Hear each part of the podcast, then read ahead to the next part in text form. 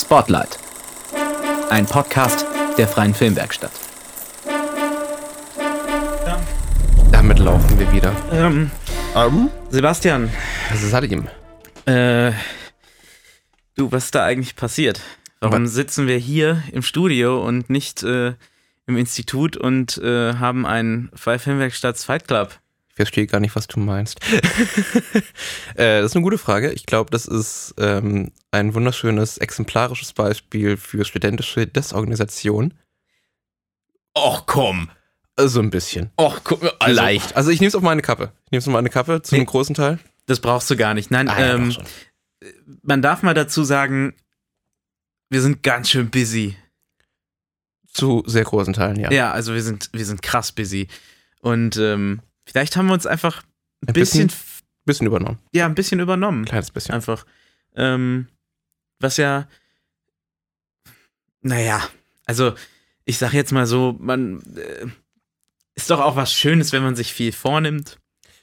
Das ist richtig. Es wäre natürlich noch schöner gewesen, wenn man das noch hätte umsetzen können. Das wäre so die, die, die Kirsche auf der Sahne gewesen. Um es mal äh, ganz kurz klar zu machen, was passiert ist, ähm, wir haben euch einen äh, Filmwerkstatts Fight Club versprochen, der live laufen sollte.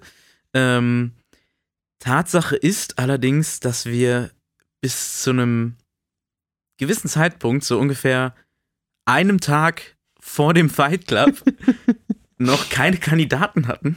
Nicht genügend zumindest, ja. Nicht genügend, ja. Ähm, und wir haben dann angefangen, uns Alternativen zu überlegen, weil in der Regel ähm, sind wir top vorbereitete äh, Burschen und äh, haben und immer einen Plan B. Der Plan B war, diesen Podcast, den ihr jetzt gleich hören werdet, und zwar das Interview ähm, mit mir äh, live zu machen.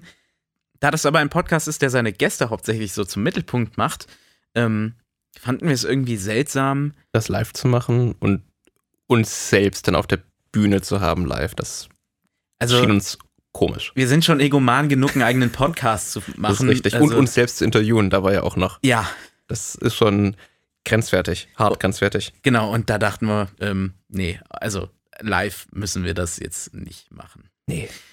Aber dafür ähm, haben wir heute äh, mal wieder einen Podcast mit uns beiden, wo in dem Fall du, Sebastian, mich interviewst Richtig? Zum Thema. Ton. Wir haben das unglaublich spezifiziert. Wir haben uns gedacht, boah, Art Department, das ist schon, huh, das ist spezifisch. Das nächste kommt Ton. Das ist auch sehr spezifisch. Mhm. Ja, dann äh, leg doch mal los, du. Äh, Einfach direkt so. Wunderbar. Hast du, du kannst auch gerne noch eine Einleitung machen. Warte, Nein. warte, ich kann Ton vielleicht noch mal einführen. Das ist meine Mateflasche. Trink. Hm.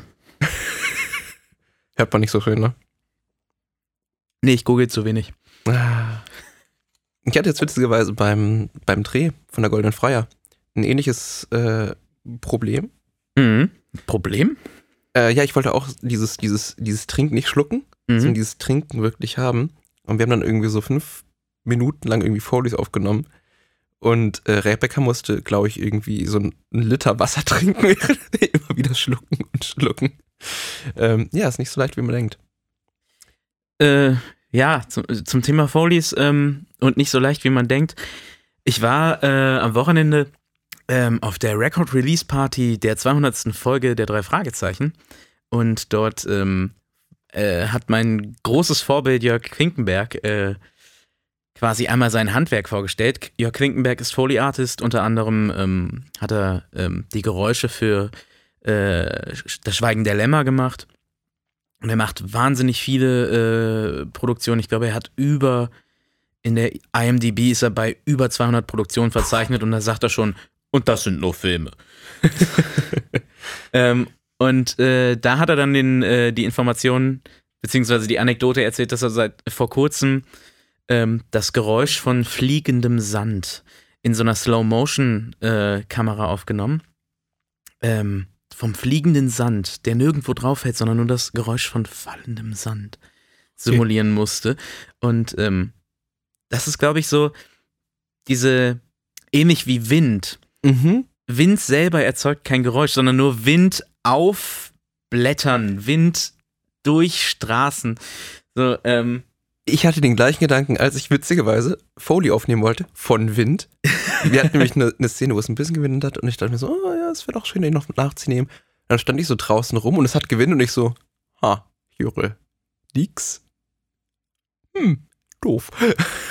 Ja, also in der Regel, ähm, man braucht schon irgendwas Ja. dazu. Also Wind hört man immer auf Blättern oder Ja.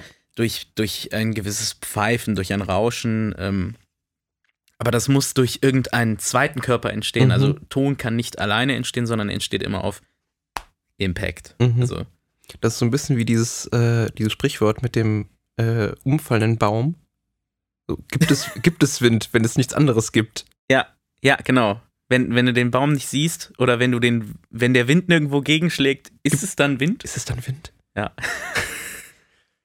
Na gut, hit me. Ja, äh, genau. Jetzt haben wir schon so wunderschön angefangen mit dem, mit dem Gespräch. Jetzt müssen wir, glaube ich, erst noch zwei Schritte zurückgehen. Ja, lass uns das Ne. doch mal tun. Lass uns doch erstmal das tun. Ähm, Salim, wir reden heute über, über Ton. Das ist ein ziemlich breites Thema.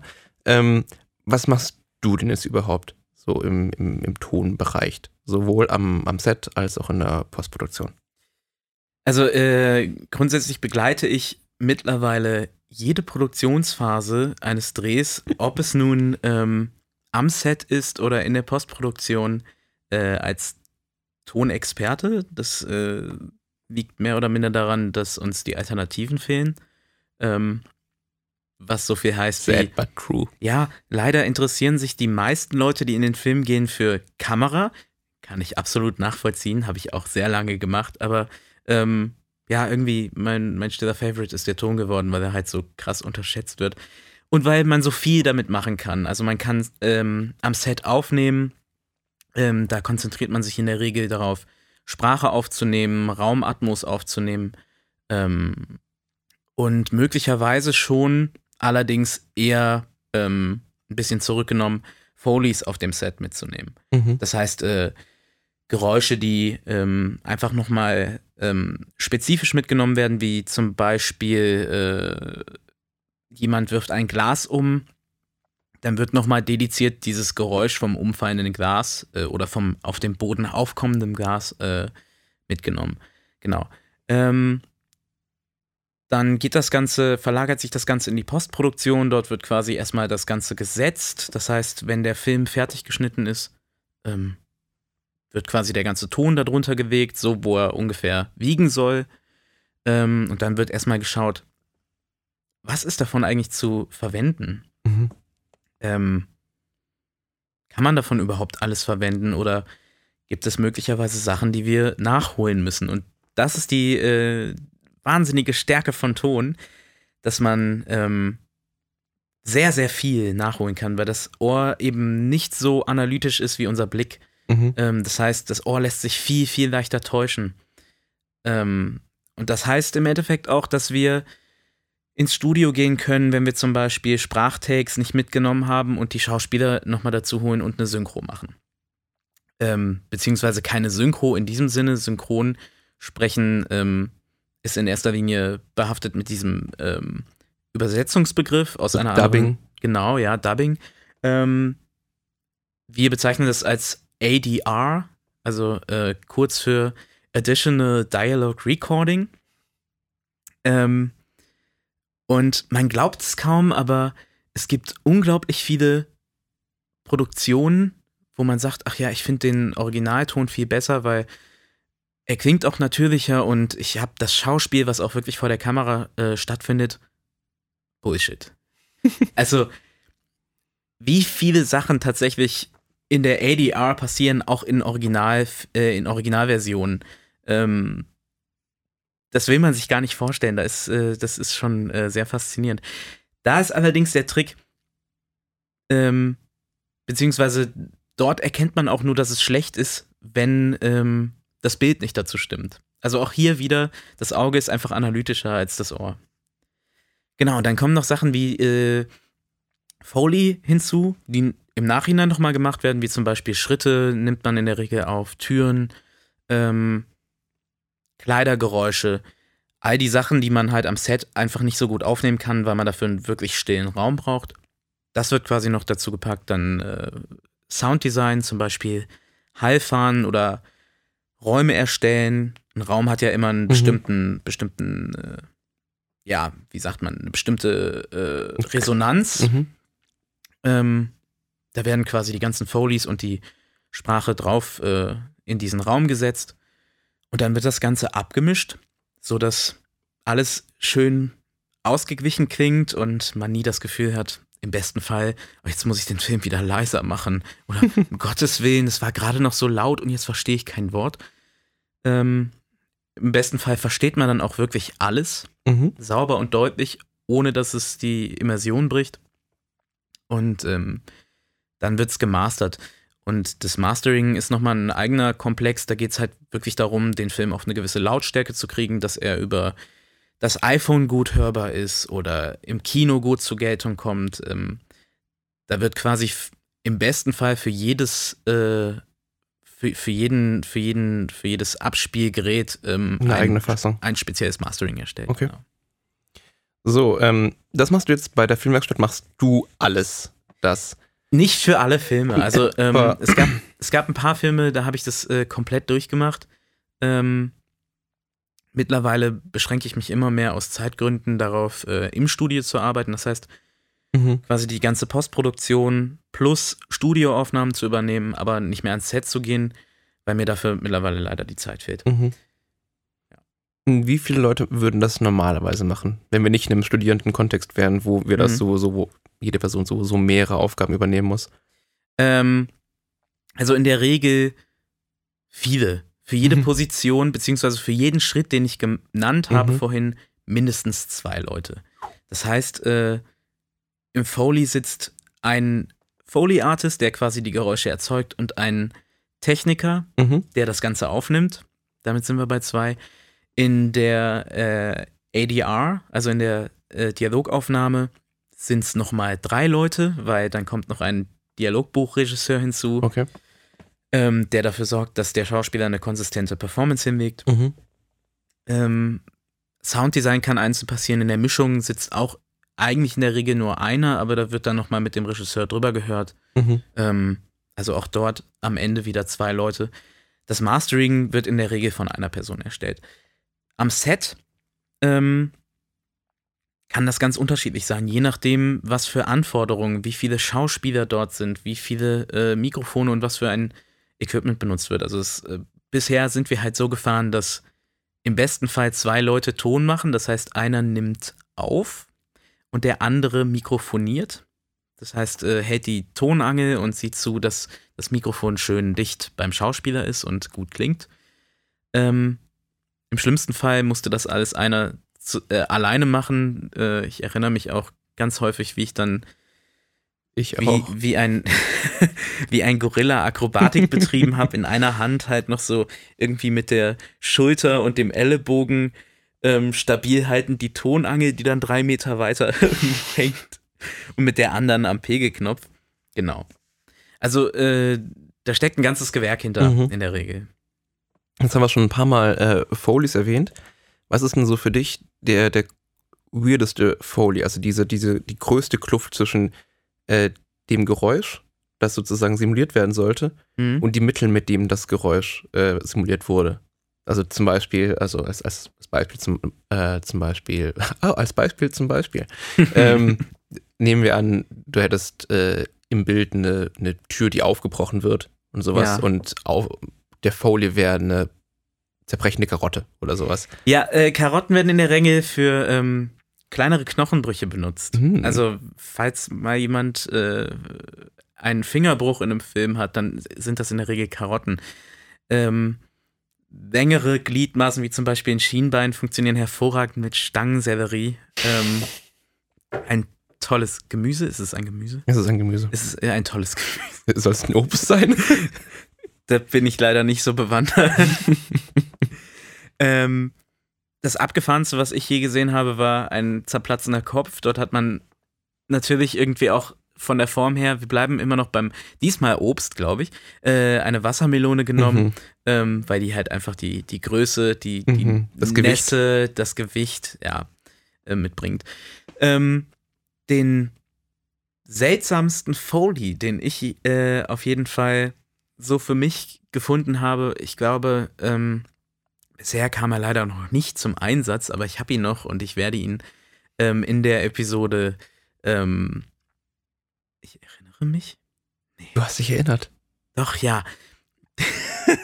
Den werde ich in der Episode Ich erinnere mich, wo ich das Sounddesign auch übernehme, verwenden. Dort äh, werden wahnsinnig viele Wettereffekte passieren. Ähm, Platzregen.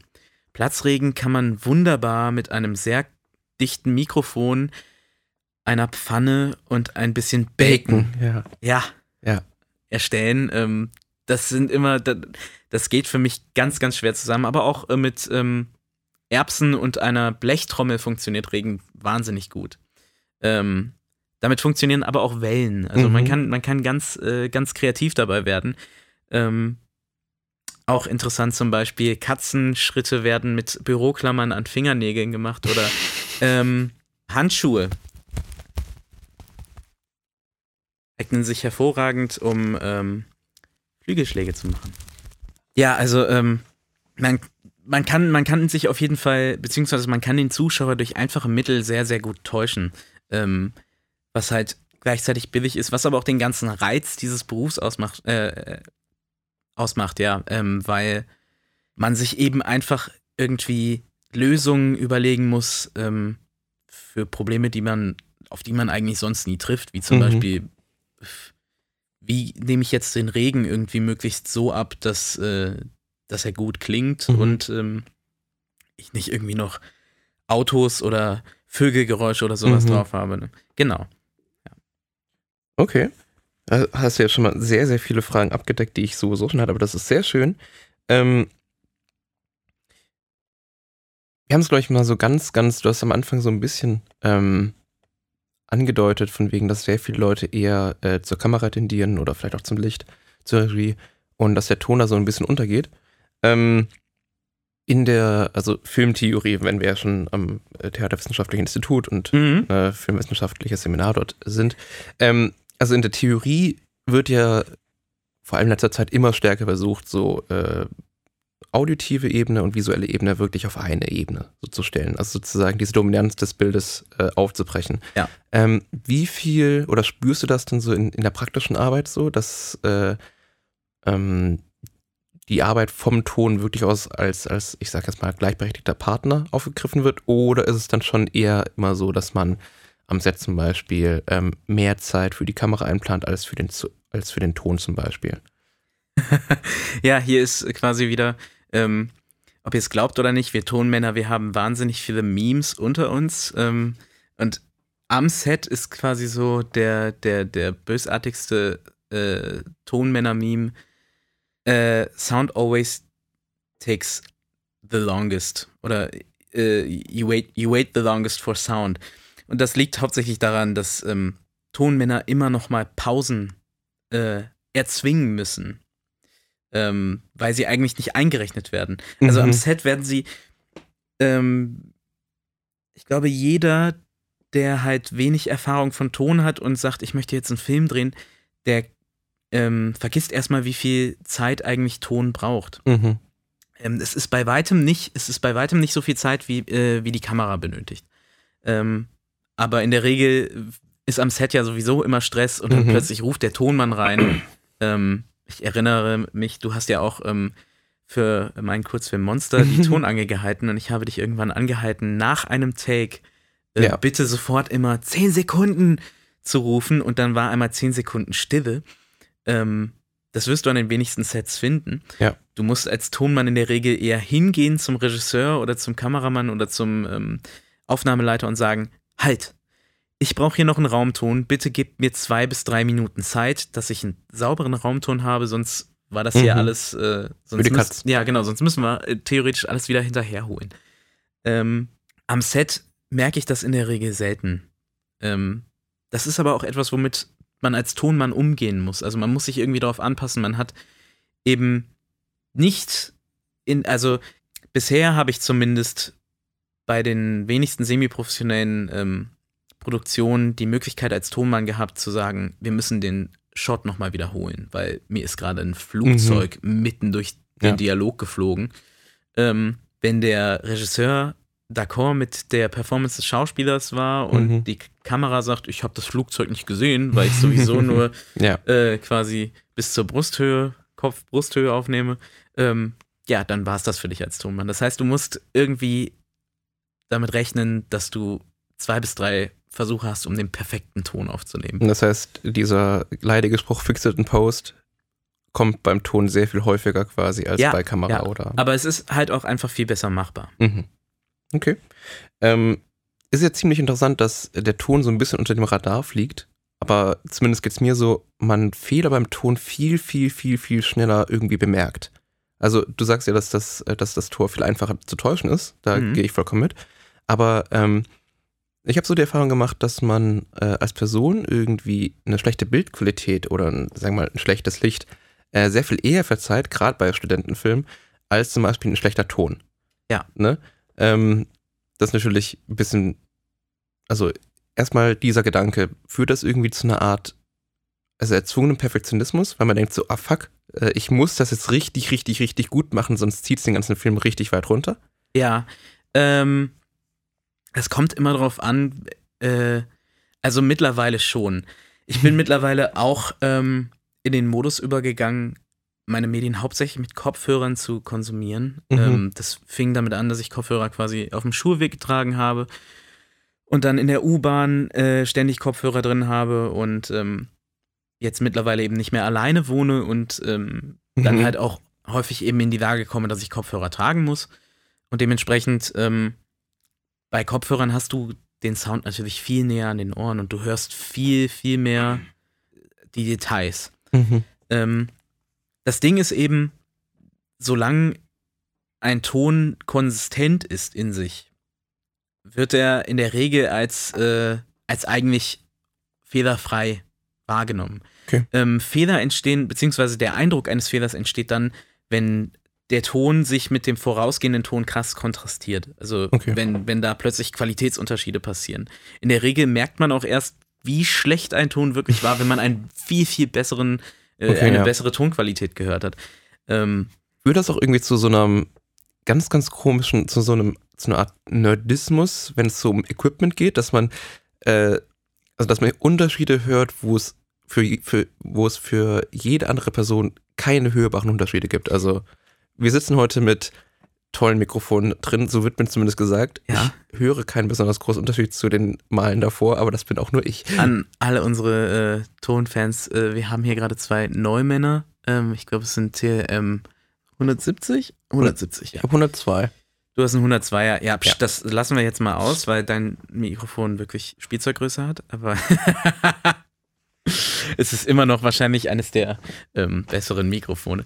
Nein, natürlich. Ähm, das haben Kameramänner aber auch. Mhm. Ähm, das liegt, glaube ich, in der Natur der Sache, wenn, wenn man irgendwie äh, anfängt, sich technisch mit etwas auseinanderzusetzen und ähm, dazu sind wir halt gezwungen, dazu sind Kameramänner gezwungen, genauso wie, ähm, wie ähm, Tonmänner. In der Regel fängt diese Leidenschaft auch nicht daraus an, äh, äh, kommt diese Leidenschaft auch nicht daher, dass man sagt, boah, ich bin total technikaffin, ich will irgendwas mit Technik Mhm. machen, ich mache jetzt Mikrofon, sondern weil die Notwendigkeit besteht, wenn man Mhm. sagt, ich möchte mit Ton erzählen oder ich möchte mit Bild erzählen, dass man sich dann technisch irgendwie da reinarbeiten und reindenken muss. Ähm, da entsteht, glaube ich, eben dieser Fetischismus, dieses, wie kann ich das noch besser machen? Mhm. Und dann muss äh, als Folge quasi die Technik einfach besser werden. Okay. Ja, auf jeden Fall. Ähm, jetzt wollte ich gerade noch was sagen und hab's vergessen. Vielleicht fällt sie wieder ein. Ja, vielleicht. Vielleicht. Ähm, du hast gerade eben gesagt, mit, mit Ton erzählen und du hast vorhin auch äh, einen Namen gesagt von einem äh, Foley-Artist, den du sehr, sehr gut Ja, findest. Quinkenberg, ja. Genau.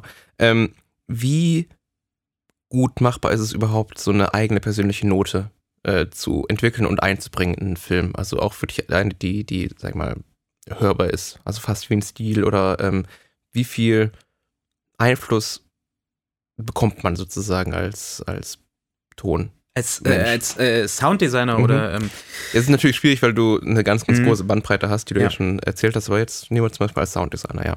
Also, ähm, erstmal ist da eben die technische Vorliebe. Viele sagen zum Beispiel, ähm, wir würden ungern mit ähm, Ansteckmikrofonen irgendwo am Mhm. Kostüm aufnehmen, weil äh, man da immer Kleiderrascheln drauf bekommt und wir angeln lieber. Der Angelton hat nochmal eine ganz eigene Charakteristik. Der klingt halt einfach anders als anders aufgenommener Ton, ganz klar. Aber in der Regel ähm, geht es ja gar nicht so sehr dabei, ähm, einen eigenen Stil zu entwickeln und Mhm. eine eigene Note zu entwickeln, als um etwas zu erzählen. Ja. Ähm, und da wird es halt auch meiner Meinung nach wirklich interessant, weil man kann eben mit dem Ton Sachen abseits der Kamera erzählen. Ähm, und das ist wahnsinnig schnell sehr verlockend. Ähm, Mhm. denn dann fängt es leider auch an, psychologisch zu werden. Und manchmal muss man sich halt wirklich fragen, brauche ich jetzt exakt das, sagen wir mal, ähm, wir, haben einen, wir haben eine Szene, die spielt in einer Wohnung. Brauche ich jetzt unbedingt das Geräusch, das durch das halbgekippte Fenster kommt, ähm, von Autos, die draußen langfahren? Ist das wichtig für die Story? Macht das etwas mit äh, mir, während ich die Szene angucke? Und ähm, wenn ja, was? Und will ich das überhaupt in der Szene haben? Also da fängt es dann an, ähm, wirklich zu einem, zu einem, ähm, zu etwas zu werden, zu einem ähm, Werkzeug zu werden, wie ich eine Geschichte erzähle und wie man eine Geschichte wahrnimmt. Und äh, da geht es halt wirklich darum, weniger einen eigenen Stil zu entwickeln, als ähm, ja, eben die Geschichte zu bedienen. Okay. Und, äh, und das, äh, und die, ja, die Essenz der, der Story zu bedienen. Mhm. Mit dem im Hinterkopf, äh, gibt es für dich oder was macht für dich einen guten Tonfilm aus? Oder gibt es vielleicht einen, einen Film, wo du sagst, da ist das äh, Sounddesign so richtig, der macht das was richtig Wichtiges? Also gut, wahrscheinlich in, in jedem Film ist das Sounddesign Ja. wichtig für die Story. Das Ja. ist Also, Klar. ähm, das fängt schon damit an, ähm, dass zum Beispiel allein im Foley, ähm, wenn wir Schritte aufnehmen, dass wir uns exakt angucken, wer schreitet hier gerade vor uns entlang Mhm. im Bild? Äh, ist, das, ist das eine Frau? Ist das ein Mann? Aber auch mit welcher Energie. Mhm. Ähm, und es gibt zum Beispiel wahnsinnig schöne theoretische Abhandlungen, wo du gerade sagst, es wird jetzt auch langsam in der Mhm. äh, Filmwissenschaft immer interessanter. Ähm, ich habe bisher eine gefunden, die sich tatsächlich mal gesagt hat, so, ich nehme jetzt wirklich mal in unterschiedlichen Szenen mit unterschiedlichen Energien, schaue ich mir die Fußschritte an in einer Amplitudenstatistik und Mhm. schau mal, wie unterscheiden die sich. Und natürlich, wenn der Schauspieler energischer auftritt, ähm, dann sind die Schritte viel lauter. Dann, Mhm. äh, also ähm, solche feinen Unterschiede sind es halt eben. Aber wenn ich jetzt ein Beispiel nennen müsste, boah, du kannst Fragen stellen. Eigentlich der Film, wo mir das Sounddesign am wenigsten auffällt. Mm, okay. weil es sich dann halt wirklich am natürlichsten gibt und gleichzeitig am meisten macht. Okay. Ähm, allerdings ein Beispiel, boah, du. Muss ja auch nicht sein, aber das ist ja schon mal ein, ein schönes. Wahrscheinlich gibt es da tausend Beispiele natürlich, die man jetzt einfach nicht auf dem Schirm hat, weil sehr viele Filme natürlich genau danach streben, nicht wahr? Also einen möglichst realistischen bzw. natürlichen Sound zu erzeugen. Ähm, Ja. Natürlich gibt es noch andere Beispiele, die natürlich genau das nicht wollen. Die ja vielleicht gerade einen Film wollen, wo Gerade das. vor allem in Trailer. Äh, in Ah, Trailern findet man das ganz häufig, also abgesehen von dem musikalischen ähm, zum Beispiel bei dem Trailer, ich, jetzt kommt wieder meine, mein, mein, mein, mein Horrorfetischismus raus, von Hereditary, der, äh, der arbeitete mit einem Glockenspiel, mit äh, Zeit, also tickenden Uhren Mhm.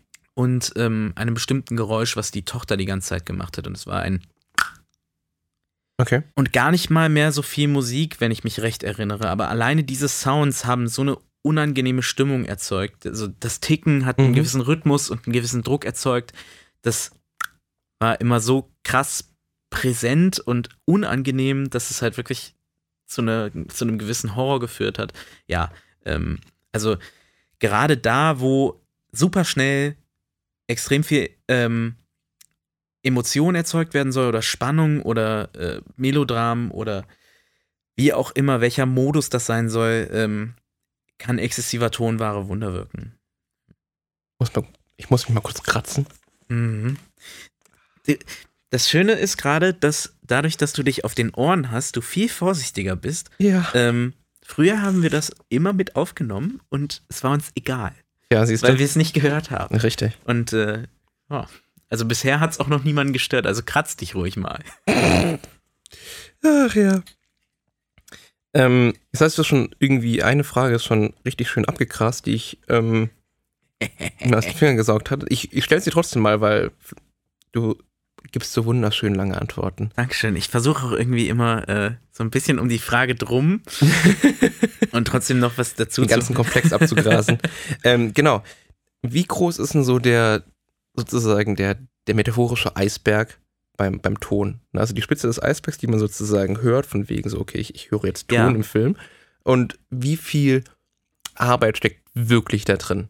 Sozusagen, auch wenn ich einen ganz normalen Ton habe, eine ganz normale Szene, wo sozusagen nichts Auffälliges passiert.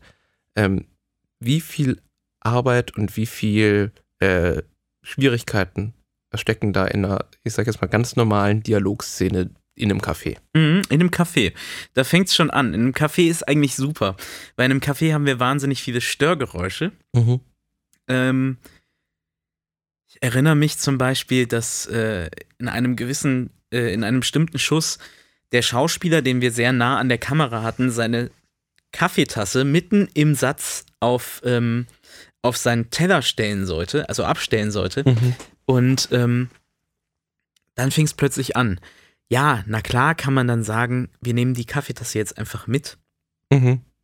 Ähm, wenn man die Kaffeetasse aber nochmal schön machen möchte oder merkt, dass die Kaffeetasse einfach ähm, zu laut ist, wenn er sie abstellt, dann tauchen Probleme auf. Denn es geht immer noch Bild vor Ton. Mhm. Ähm, und wir müssen dieses Bild sehen, wie er die Kasse, äh, Kaffeetasse abstellt. Mhm. Gott sei Dank hat er das in dem Fall äh, so gemacht, dass er, äh, dass er recht nah zu sehen war und in dem Moment, wo er die Kaffeetasse abstellt, sie auch aus dem Bild gerät. Und dann haben wir zum Beispiel einfach ein Kissen auf den Teller gestellt, Ah, okay. damit die Kaffeetasse eben nicht klirrt und wir sauberen Dialog aufnehmen können. Nächster, äh, nächster Punkt, gerade in einem Café, ist, wir haben ja eigentlich immer das, die, die Geräusche von Geschirr und Mhm. sprechenden Leuten im Hintergrund und äh, ja, die müssen alle leise sein, um Gottes Willen. Also das, äh, ich stelle mir das auch als Statisten richtig schwer vor. Natürlich sollen sie reden und ähm, vielleicht auch so ein Hintergrundgemummel haben, aber Mhm. im Endeffekt möchte man als Tonmann, wenn man sein, sein Handwerk wirklich richtig machen möchte, möchte man eigentlich nur super clean den Schauspieler haben. Mhm. Das heißt im Hintergrund am besten einfach nur Lippen bewegen und äh, dann wird quasi nochmal ein Take gemacht, ähm, wo der Schauspieler eben nichts mehr sagt, Mhm. aber äh, dafür jetzt quasi der Hintergrund sprechen Okay, darf. ja. Also man fängt plötzlich an, Dinge zu fragmentieren und Okay. ähm, daraus quasi wieder ein Ganzes zu basteln. Ich glaube, so entsteht quasi diese Spitze des Eisbergs. Ähm, es kann aber auch schon damit anfangen, wie schon gerade gesagt, äh, in einem stillen Raum, äh, Mhm. der irgendwo in der Wohnung ist, ähm, kann es manchmal schon was ausmachen, wenn man die Außenwelt hört. Ähm, bei Willkommen und Abschied, äh, ein Film mit, äh, ein Film von Louis Seemann, ähm, habe ich Ewigkeiten mit ihm diskutiert. Kurz zum Inhalt, es ist ähm, in naher Zukunft, allerdings hat sich unsere Gesellschaft schon sehr weit fortentwickelt. Es gibt Androiden ähm, und man hätte wunderschön über den Ton erzählen können, was passiert draußen. Mhm. Ähm, allerdings auch nur wahnsinnig leise. Ähm, wie sieht die Welt draußen aus? Gibt es dort noch Busse oder klingen die mittlerweile anders? Ähm, Mhm. äh, gibt es eine hohe Kriminalitätsrate. Ähm, das kann man auch wunderbar durch Sirenen äh, erzeugen, die halt eigentlich nur im Hintergrund ähm, zu hören sind. Mhm. Ähm, wir hatten auch die Diskussion, der Protagonist bestellt sich einen Roboter-Escort und zeitweise war auch die Idee im Raum, um das nochmal ein bisschen abstruser und gleichzeitig aber auch in der Diegese normaler wirken zu lassen, dass man, da äh, der Protagonist in dieser Szene ein Hotelzimmer belegt, ähm, dass man aus den anderen Hotelzimmern eben, nun ja, ich sag mal Escort-Geräusche hört. ähm, also all das ist quasi, das, das könnte mit reinspielen und da muss man Mhm. sich halt wirklich fragen, wie tief will ich diesen Eisberg eigentlich ansetzen? Ähm, wo, wo macht es wirklich noch den, äh, den Unterschied? Eine Sache, wo meine Idee zum Beispiel Bestand gehalten hat, ist, ähm, es gibt ähm, kurz bevor in dem Film E-Zombie von äh, Isabel Michlik. Michlik. Ich habe sie äh, leider unter ihrem Facebook-Namen Isabel Aziza irgendwie in meinem Kopf eingespeichert. Dito. Und Dito. ja, äh, Michlik fällt mir nie ein. Ähm, dort wird eine junge Frau in ihrer Wohnung von einem Zombie überrascht, der offenbar gerade erst reinkommt. Ähm, und für mich war es die ganze Zeit so wahnsinnig seltsam. Ähm, in der ersten Anlegeversion ging plötzlich einfach die Tür im Flur auf und wir sind mit der Protagonistin im Schlafzimmer und hören das nur so ganz. Dadurch, dass nichts anderes da ist, Mhm. ziemlich laut. Mhm. Und äh, ich habe mir zum Beispiel überlegt, selbst wenn es Nacht ist und niemand mehr auf der Straße ist, wie reagiert denn trotzdem die Außenwelt, die ja recht minimalistisch ist, Mhm. auf diesen Zombie, der gerade in eine Wohnung einbricht? Und ähm, ich kam auf die Idee, ähm, ein Hundebellen einzubauen. Ah. Dass quasi draußen äh, durch das Fenster plötzlich ein Hund zu hören ist, kurz bevor diese Tür mit einem Rumpel, äh, Rumpeln Mhm. aufgeht. Und irgendwie ähm, wirkt dieses Rumpeln dadurch zwar immer noch überraschend, aber Mhm. gleichzeitig schon mit einer gewissen Voranmeldung. Und ähm, ja, also solche Sachen ähm, beeinflussen quasi das Storytelling schon in einer gewissen Art und Weise. Okay. Ähm, wird man eigentlich so, wir hatten das vorhin schon kurz angerissen, so, ähm, ob man so zum Tonsnob wird, quasi durch die Arbeit, wenn man ständig irgendwie mit, mit Ton zu tun hat und was sich auf, auf Equipment eben übertragen kann. Aber überträgt sich das auch noch auf andere Bereiche, wie zum Beispiel jetzt ähm, Musik, dass man sagt, oh, irgendwie eine bestimmte Band macht einem nicht so viel Spaß, weil man irgendwie die, die Abmischung nicht besonders gut findet oder die, die, die Qualität vom Recording irgendwie Mhm. nicht so schön findet. Ähm, ich bleibe jetzt erstmal ganz kurz Mhm. bei dem Punkt Musik. Ähm, das ist ein bisschen schwer, weil äh, der Snobismus sich natürlich in eine gewisse Art und Weise entwickelt, auf jeden Fall. Ähm, ich persönlich muss für mich allerdings sagen, ich bin ein, ähm, also ich benutze hauptsächlich Spotify zum Musik hören und äh, da würde jetzt wahrscheinlich jeder ähm, Audiophile erstmal mit einer Flasche auf mich werfen oder einschlagen. Denn ähm, über Streaming ähm, kriegen wir natürlich eine in einer gewissen Art und Weise heruntergefahrene Tonqualität, Mhm. ähm, dank dem lieben Fraunhofer Institut und der MP3. Ähm, also ja, ich habe, je mehr ich mit Ton gearbeitet habe, natürlich gemerkt, mein Hören verändert sich. Mhm. Ähm, und ähm, ich fange an, ähm, auch Songs nach der Art und Weise und beziehungsweise nach der Qualität ihres Producings wahrzunehmen. Mhm. Ähm, da gibt es wahnsinnig viele Bands, die, die ich interessanterweise schon vorher mochte, wo ich dann plötzlich mit dem neuen Ohr reinging und merkte, okay, ich verstehe auch warum. Okay, ja. So, ähm, Beispiel? My Chemical Romance, äh, The Black Parade ist ein Album, was top produziert ist. Äh, Green Day war, ich glaube, bis, ähm, bis zu dieser Albumtrilogie, die nach 21st Century Breakdown rauskam, auch wirklich einfach fabelhaft produziert. Äh, neue Musik äh, nehme ich jetzt auch eben mit genau demselben, äh, demselben ähm, Empfinden wahr. Da sind momentan meine Favoriten Alabama Shakes, wo ich sagen muss, wow, so ein so einen tollen Sound habe ich wirklich noch nie gehört. Ähm, Ist eigentlich beim Recording auch immer neuer gleich besser? Also sind zum Beispiel äh, Aufnahmen aus denen ich sag's mal. nee, nee, absolut nicht. Also äh, da, es ging ja seitdem, also ähm, es fing ja in der Tontechnik mit analogem Gerät an Mhm. und ähm, wandelte sich dann in ein digitales Gerät. Das digitale Gerät musste natürlich erstmal ein Qualitätsrennen Mhm. äh, gegen analog fahren, weil ähm, ähnlich wie Digitalkameras, die waren halt damals nicht so, ich sag mal, qualitativ potent. Mhm. Ähm, die mussten halt erstmal, eine, die Technologie musste erstmal eine gewisse äh, Art und Weise reifen. Und dann stellte man fest, je, äh, je weiter diese Technologie war, desto präziser ist dieser Sound auch. Und desto, Mhm. also man, viele sagen, digitaler Sound klingt kälter Mhm. ähm, ja. und eben nicht mehr so, so schön warm. Ähm, Ähnliches ist allerdings auch im, äh, im äh, Bildbereich, im Filmbereich Ja. zu beobachten, dass äh, viele äh, Filmer noch darauf schwören, äh, auf, ähm, Zellu- Körnige. auf Celluloid zu filmen, weil da ist natürlich eine gewisse Anfälligkeit für Fehler da. Mhm. Ähm, aber diese Fehler machen auch den Charakter aus. Mhm. Und der äh, geht halt natürlich im Digitalen, was ultra präzise und ultra genau sein möchte und eigentlich exakt das Wahre darstellen möchte, verloren. Ähm, und deswegen ist auch immer der, der Anspruch des Digitalen irgendwie möglichst analoge Sachen nachzumachen ähm, da. Also nein, in, in der Regel äh, versucht man äh, beziehungsweise die Wärme und die Charakteristika des Alten äh, zu konservieren und äh, einfach nochmal zu verbessern. Ähm, um allerdings auf deine Frage mit dem Snobismus nochmal zurückzukommen Gerne. und jetzt mal nicht auf Musik bezogen. Ich mache ja jetzt seit ähm, zwei Jahren Hörbuchproduktion. Das heißt, ich sitze ganz häufig mit einem Sprecher ähm, einsam und allein in acht Stunden pro Tag in einem kleinen Kabuff. Zwischen uns eine Glasscheibe und höre ihm dabei zu, wie er ein Buch liest. Ähm, oder ihr. Und muss dann zwischendurch halt mal reingehen und sagen, hör mal, da hast jetzt aber mal richtig laut geschmatzt, du, ne?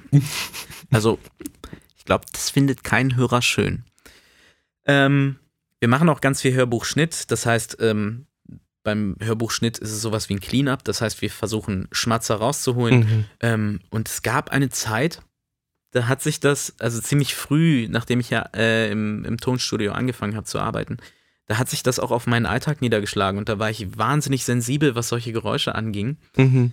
Und ähm, ich glaube, es gab zwei Wochen, in denen konnte ich nicht neben meiner Freundin schla äh, schlafen, weil ähm, nicht, weil sie schnarcht oder sonst irgendwas, sondern weil sie zwischendurch beim Atmen ein hat, beim Einatmen. Und dieses Geräusch ist furchtbar leise, aber Wenn man es einmal hört. wenn, wenn halt alles drumherum still ist und Nacht und es ist sonst nichts im Raum. Das hat mich wahnsinnig gemacht. Mittlerweile, äh, es kommt dann auch wieder die Phase, da legt man das ab, dann wird man Mhm. irgendwie ein bisschen entspannter dazu und äh, ja, aber äh, so ein gewisser, also ja, auf jeden Fall, man, es entwickelt sich halt einfach ein Snobismus und wenn es halt dann im Bett ist. Okay. Ähm, du hast am, am Anfang mal gesagt, ähm, dass dieser gefühlte Unterschied zwischen ähm, der Originalsprache bei einem Film zum Beispiel und der gedubbten, also synchronisierten Version eigentlich Mumpitz ist. Ne? Also, beziehungsweise nicht unbedingt Mumpitz, aber dass auch dort eben äh, in der Originalsprache natürlich schon sehr viel synchronisiert wurde, sehr viel nachgeholt wurde. Richtig. Ähm, habe ich aber eine Frage, ähm, die jetzt wenig auf das, den Unterschied zwischen Synchro und, sag ich mal, Original Mhm. zugeht, sondern eher auf äh, den Unterschied zwischen, ich nenne es jetzt mal, angloamerikanischen Film Mhm. und ähm, vor allem deutschen Film. Weil es kann sein, dass das komplett an mir liegt und dass ich da Stimme höre, beziehungsweise dass ich da komplett alleine bin. Aber ich habe immer so das Gefühl, dass deutscher Ton, deutscher Sound irgendwie ein bisschen weniger raffiniert klingt, so ein bisschen hallig häufig und irgendwie so ein bisschen, ja, halliger. Also dass das englischer Ton, englischer, amerikanischer Mhm. Ton, wie auch immer, äh, ein bisschen, Du meinst jetzt im O-Ton? genau, im, ich das richtig? genau, im Also deutscher O-Ton klingt für dich immer ein bisschen. genau, also wenn Ja. ich jetzt zum Beispiel einen, einen deutschen Film angucke, keine Ahnung, ne, oder Ja. auch einen deutschen Fernsehfilm, ist vollkommen egal. Also ob Kino oder Fernsehfilm, Mhm. Fernsehproduktion ist da tatsächlich nebensächlich. Ähm, egal was es ist, es klingt immer so ein bisschen zu offen, ein bisschen zu, zu, ein bisschen komisch. Und im Englischen habe ich das wesentlich selten auf jeden Fall. Zumindest fällt es mir nicht so auf. Ja. Also, ähm, ich kann sagen, dass wir Deutschen, also dass die deutsche Filmindustrie eigentlich wahnsinnig soundverwöhnt ist. Ja. Ähm, und das liegt halt eben daran, dass wir in der Filmindustrie hauptsächlich, ähm, also die größte Industrie, deutsche Industrie in der Filmindustrie ist eben die, Synchron, äh, die Synchronbranche. Mhm. ähm, weil wir ein Importland sind und äh, dementsprechend halt hauptsächlich Nachbearbeitung machen. Ja. Und dadurch hat sich natürlich auch das Arbeiten der Tontechniker in eine gewisse Art und Weise verändert. Das heißt, ähm, wir sind es in äh, Vers äh, also in, Mhm. in gedubbten äh, Filmen genauso wie in unserem ähm, in unseren eigenen Aufnahmen ein bisschen gewohnt, einen viel volleren, Mhm. äh, allerdings auch ein bisschen äh, gepressteren, weniger dynamischen ähm, Ton zu haben. Der ist leicht äh, ankomprimiert durch, durch Kompressoren, durch Mhm. Vorverstärker.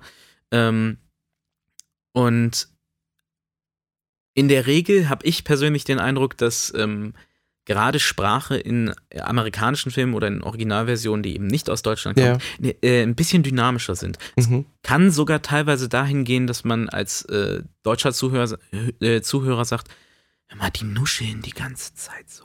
Ich verstehe kein Wort. Einfach deswegen, weil wir in der Regel schon dieses Dubbing als Mhm. Tontechniker ziemlich drin haben. Ähm, willst du nochmal beschreiben, was du meinst mit Clara? Das ist irgendwie. Nee, also ich meinte wirklich auch äh, die Originalversion von englischen Filmen, Mhm. also wenn ich es wirklich in der OV-Version sehe, versus wenn ich äh, einen deutschen Film in OV sehe. Mhm. Ähm, wie gesagt, kann sein, dass ich mir da was einbilde. Ist gut möglich.